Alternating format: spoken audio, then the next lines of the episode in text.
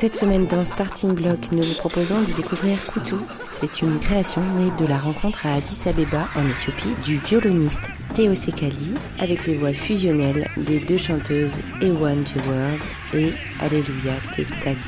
Un voyage au cœur des nuits fiévreuses d'Addis Underground 2020, où la jeunesse hyperactive s'empare des musiques ancestrales pour mieux s'en affranchir. Rencontre avec Théo Sekali.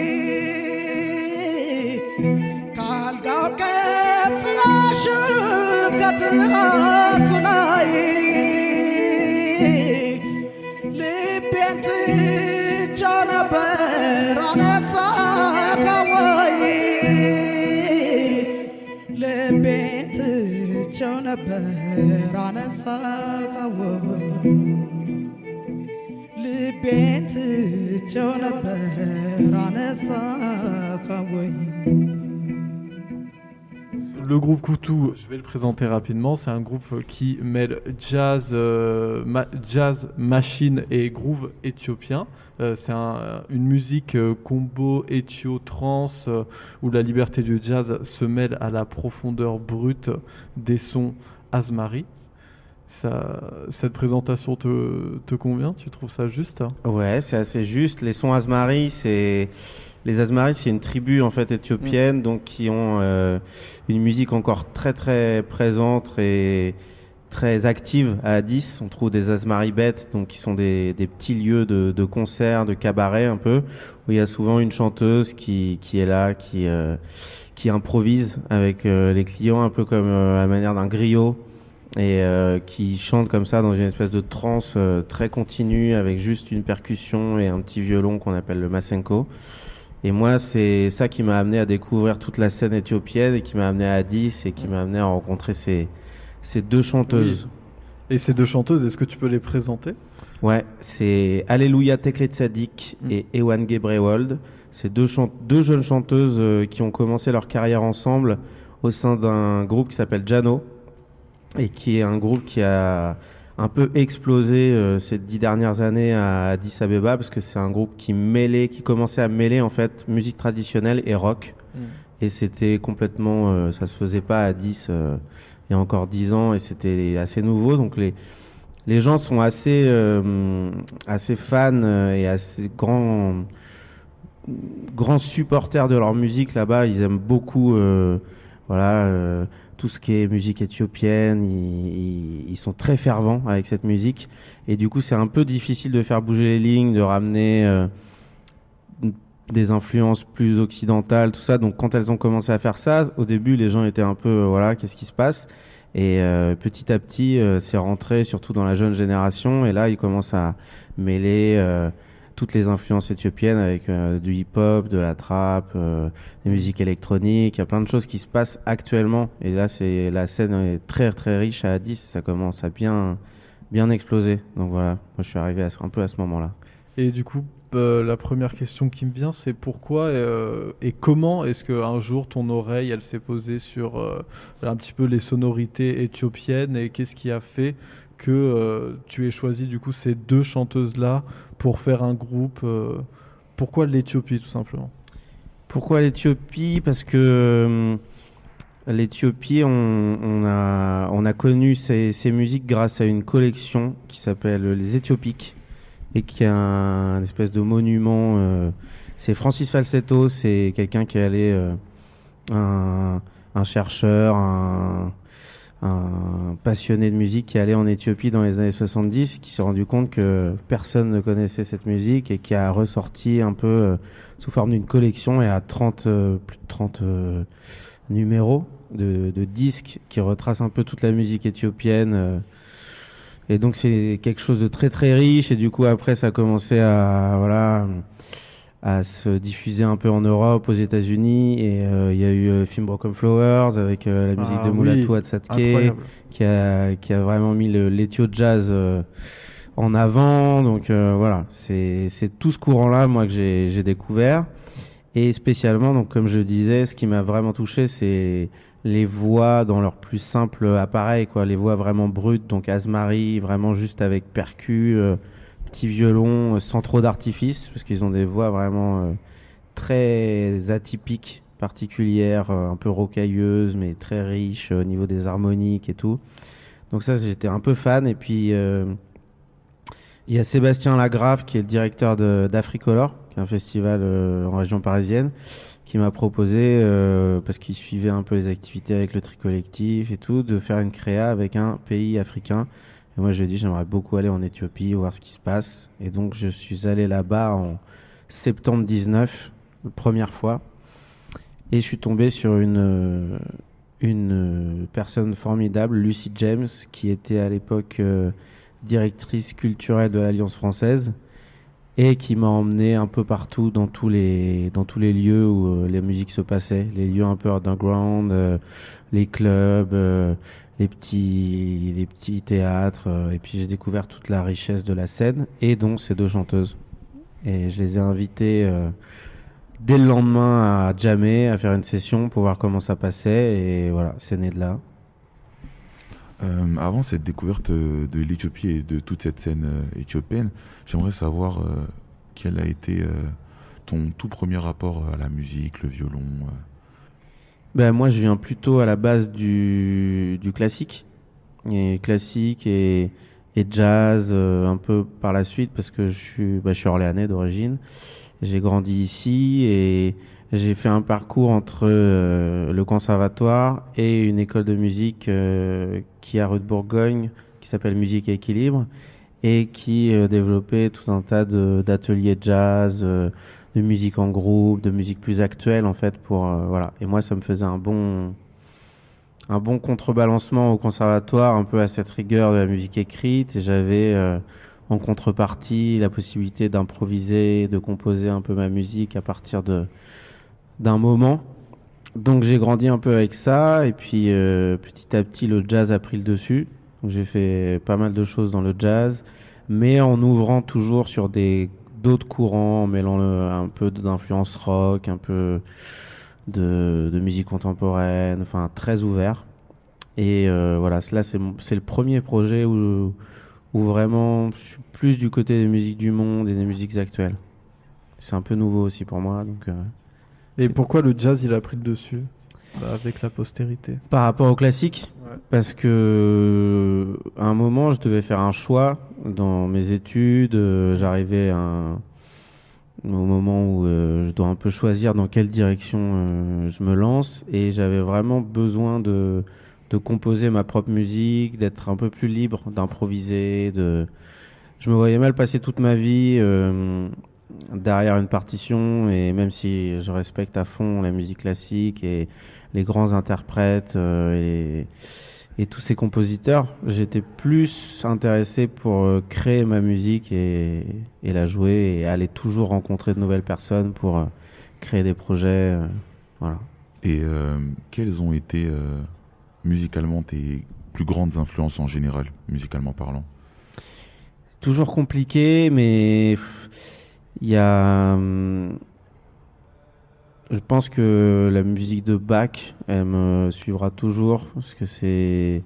Quand on parle du classique, hein, c'est vraiment le mec qui me touche le plus, parce que c'est en même temps très simple et très fin, très très élaboré, très compliqué, mais à l'écoute, on s'en rend pas compte. C'est ce que j'aime dans la musique, c'est quand euh, c'est original, enfin quand tu as une, une personnalité, une patte, mais qu'on sent pas la complexité, que ça, voilà, ça coule tout seul et que c'est euh, c'est évident. Et la musique de Bach, elle est pour moi comme ça, évidente. Il y a une espèce d'atemporalité où euh, ça pourrait être une musique d'aujourd'hui et c'est une musique qui a été créée il y a des centaines d'années on s'en fout en fait. Euh, voilà, donc il y a ça, il y a la musique de Satie, euh, aussi dans un autre euh, univers plus, plus décalé, plus atypique. Très... J'aime les choses hein, qui, qui, surprennent. Donc, euh, dans, le, dans toute la sphère jazz, rock, je citerai Zappa, que j'aime beaucoup, qui est quelqu'un aussi qui avait un message assez fort de politique et, et, du coup qui se met beaucoup à sa musique avec tout un des textes euh, très euh, très critiques sur la société, sur euh, sur la société justement aux États-Unis. Voilà, donc je peux te dire un peu ces, ces influences là. Et comment s'est formé le groupe Si jamais on revient au groupe? Euh, Koutou Oui, bien sûr.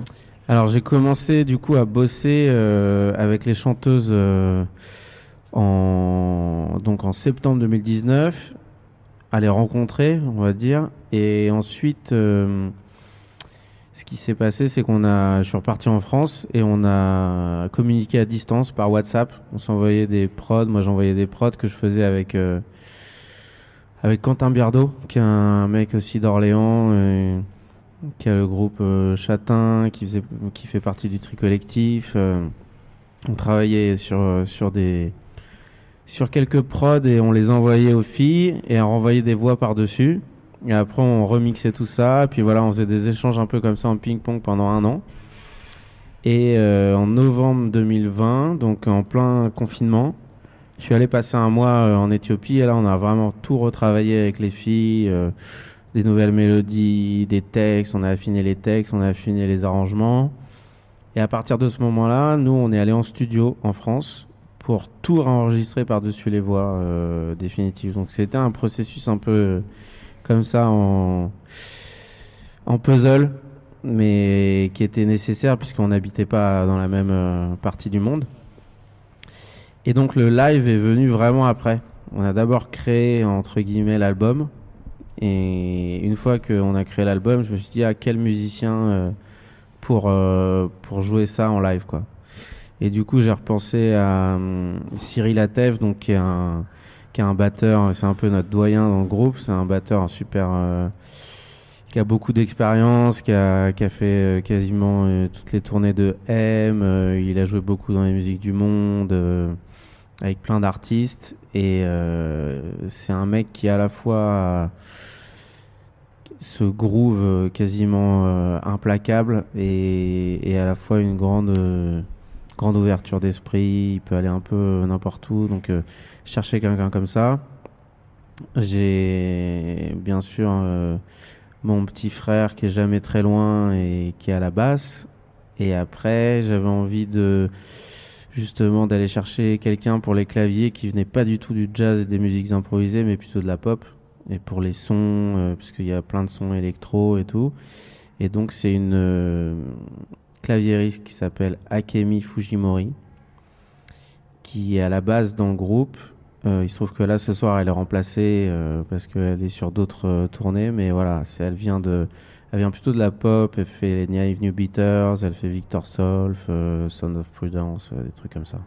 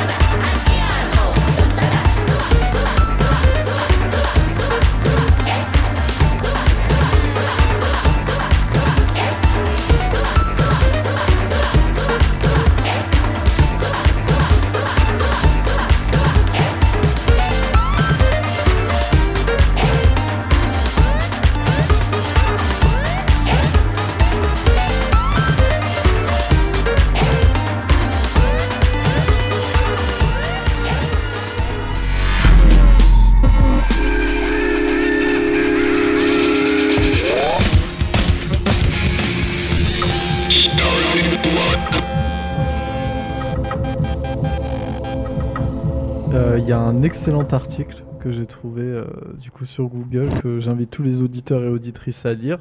C'est sur le site de Pan African. Euh, l'article s'appelle Koutou, journal de bord d'une tournée bouleversante. Est-ce que vous pouvez parler de cette tournée? Parce que je pense qu'il y a quand même plein de choses à dire. Yes. Bah, on en revient là, euh, ouais, sur, sur Pan African Music. Ils m'ont en fait, demandé de faire un petit, un petit carnet de route de la tournée. On avait à la base cinq pays. Donc on devait commencer par le Soudan, puis le Kenya, puis le Rwanda, puis l'Éthiopie et euh, non je les ai dit les cinq là, ouais, je crois. Et du coup euh, c'était là il y a quelques semaines. Et c'est une tournée qui a été organisée euh, suite à suite à la, résidence du groupe à Addis Abeba par les alliances françaises donc c'est tournée régionale Afrique de l'Est. Et euh, donc, Panafrican me demande de faire ce petit carnet, mais je savais pas du tout à l'époque qu'on allait vivre toutes ces aventures. Donc finalement, c'est pas mal, c'est bien tombé pour eux. Mais euh, voilà, donc première date euh, au Soudan. On arrive au Soudan, qui est un groupe, enfin qui est un pays qui qui n'a pas forcément l'habitude de recevoir beaucoup de musiciens, beaucoup de groupes. Donc il y a déjà une super rencontre avec des musiciens locaux qui nous sont super fiers de nous apprendre leur musique et on passe euh, comme ça une journée à, à échanger, à apprendre leurs chansons, tout ça. Et le lendemain se passe le concert. Et là, euh, très étonné de la réaction du public euh, de Khartoum, en tout cas sur la, la, grande ferveur, générosité. Ils, viennent tout de suite devant danser et tout. Alors, pas beaucoup de pas beaucoup de femmes, bien sûr, dans le public, ça c'était sûr, mais, euh, mais quand même, on est bien assez, assez étonné positivement de, de l'engagement des gens et comment ils reçoivent la musique. Et dans la nuit du, du, concert, donc on joue le dimanche, et dans la nuit du dimanche au lundi, euh, coup d'état militaire dans le, dans le pays, surtout à Khartoum. Et là, euh, les militaires reprennent le pouvoir je crois qu'ils enferment même le, Premier ministre. Enfin, ils l'emmènent dans un endroit tenu secret et tout. Le lendemain, on se réveille. nous, on devait partir pour le Kenya. Mais là, plus de plus d'internet, plus de téléphone. Euh, l'aéroport fermé. On ne sait pas. On... on se retrouve un peu comme ça. Donc, il y a le, le mec de l'Alliance française qui, qui vient. Il, lui non plus a pas trop d'infos. Euh, et du coup, on a passé comme ça 4-5 euh, jours euh, à devoir attendre à l'hôtel avec des tirs par-dessus, parce que ça a bien chauffé surtout les premiers jours. Et nous, notre hôtel était juste derrière la base militaire et entre deux artères où ça chauffait vraiment. Donc vraiment beaucoup de tirs au-dessus.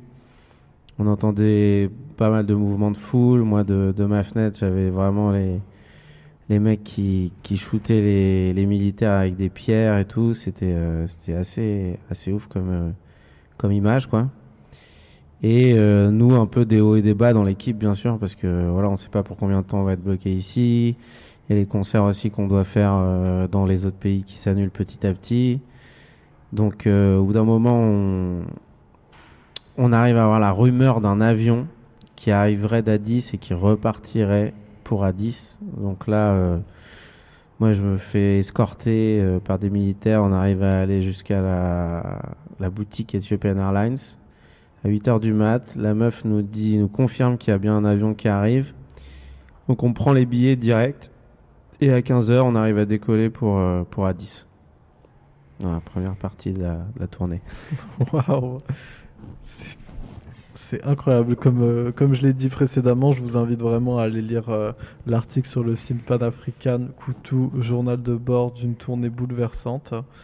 J'aurais juste une petite question. Oui, vas-y.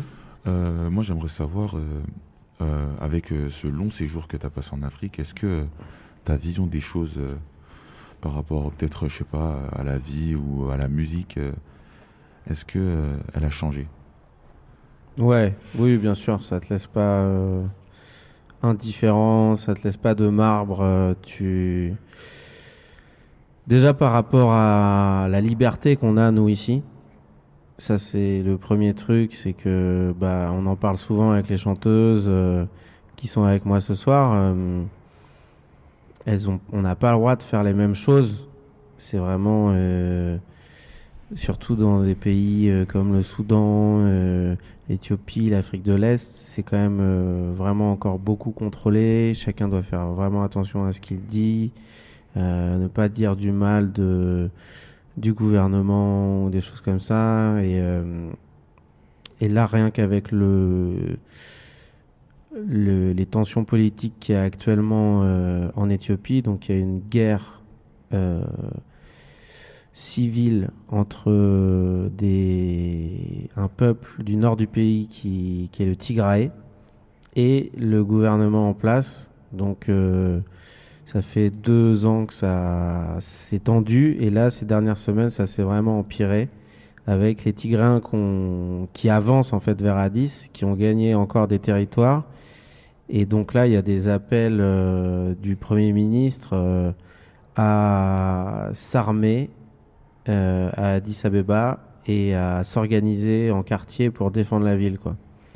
Donc ça, ça fait déjà un peu froid dans le dos, mais il y a aussi du coup euh, les forces militaires donc, qui, qui, ont déclaré euh, l'état d'urgence. Donc perquisition des clubs qui sont complètement vidés, fouillés. Euh, nos deux chanteuses, leurs parents sont fait, sont perquisitionner leur maison aussi à la recherche d'armes.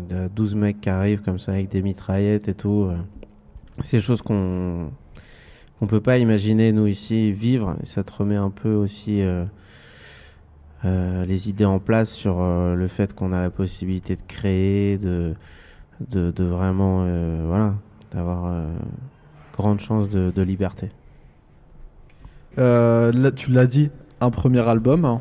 Est-ce qu'il y a une date peut-être Alors on a un premier single qui va pas tarder à sortir. Euh, on va annoncer la date. Euh, hmm? Euh, pour l'instant, on le sort nous-mêmes. Hmm. Voilà. Et il va sortir là avant la fin de la tournée. Et après, on annoncera l'album pour 2022. Et où est-ce qu'on peut suivre un petit peu l'actualité de Koutou? Koutou sur, sur, sur Instagram et Facebook surtout. Koutou-musique. Euh, voilà. Une chaîne YouTube aussi, j'ai vu. Il y a une chaîne YouTube avec le premier teaser, ouais. Pour l'instant, il n'y a pas grand chose, mais voilà, c'est les premiers pas.